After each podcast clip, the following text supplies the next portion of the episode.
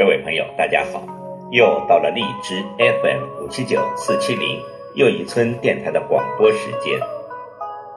我经常在书籍、报刊乃至网络上读到许多充满智慧、情趣、哲理的小故事。我努力在成百上千的小故事中，为您精心采集了一份惬意与感动。在前些日子的广播中，我已经播出了近百个小故事，在今后的几天里，将继续为您诵读二十五个在家庭中充满爱心的小故事，把真善美的体验和心境传递给您，让您以愉悦的心态体味阅读的快乐，使您获得别样的阅读体验。好，今晚要为您诵读的是第六至第十个在家庭中充满真爱的小故事。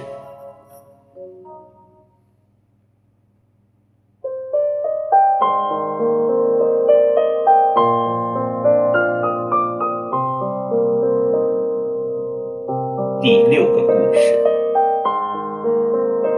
他从小在孤儿院长大。曾有几对好心的夫妇想要领养他，被倔强的他拒绝了。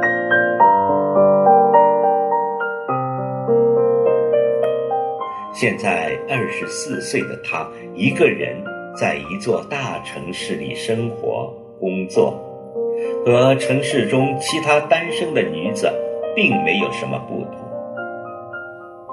他还养了一只叫做玛玛的小猫，他很喜欢这只小猫。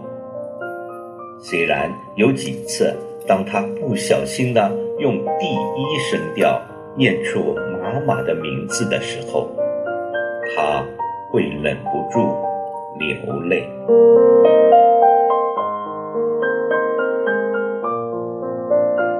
第七个故事。爸爸得了阿兹海默症，记性越来越差，甚至认不出儿子。儿子带他去吃饭，盘子里只剩下了两个饺子。爸爸用手抓起饺子放进口袋，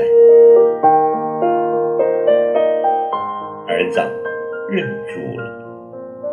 爸爸说：“这是留给我儿子的，我儿子。”从小就最爱吃这个。很多的时候，父母会老，父母也会生病。即使他自己都不记得自己了，他会忘记一切，但从未忘记过爱你。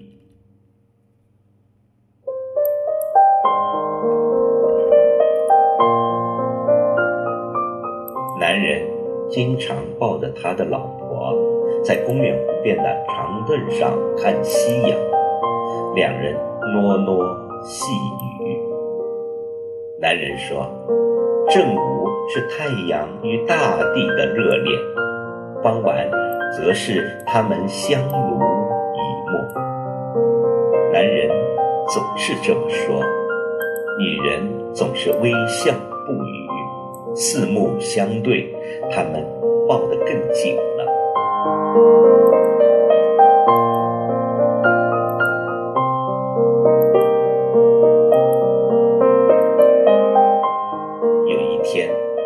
晨练的人们在公园里发现了一个老人，安详地走了，怀里抱着一个相框，相框里是一张。斑驳褪色的照片。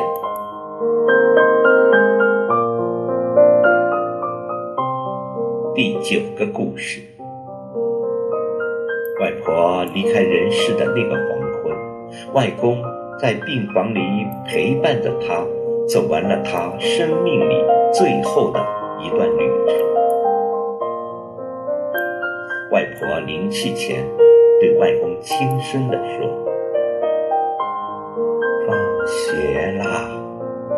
一直假装平静的外公听完这句话后，像个孩子似的大哭了起来。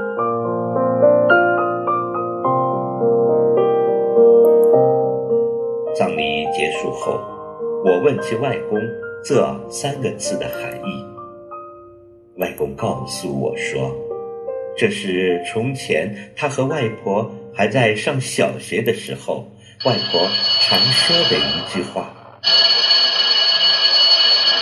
放学了，我们一起回家吧。”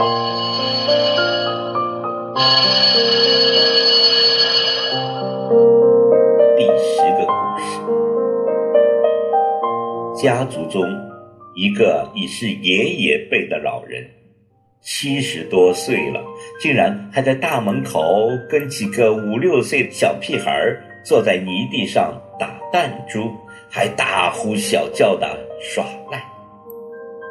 被坐在一旁的祖奶奶听到了，拄着拐棍要去揍他，他起身就跑，结果还是被追上，结结实实的。挨了一棍子。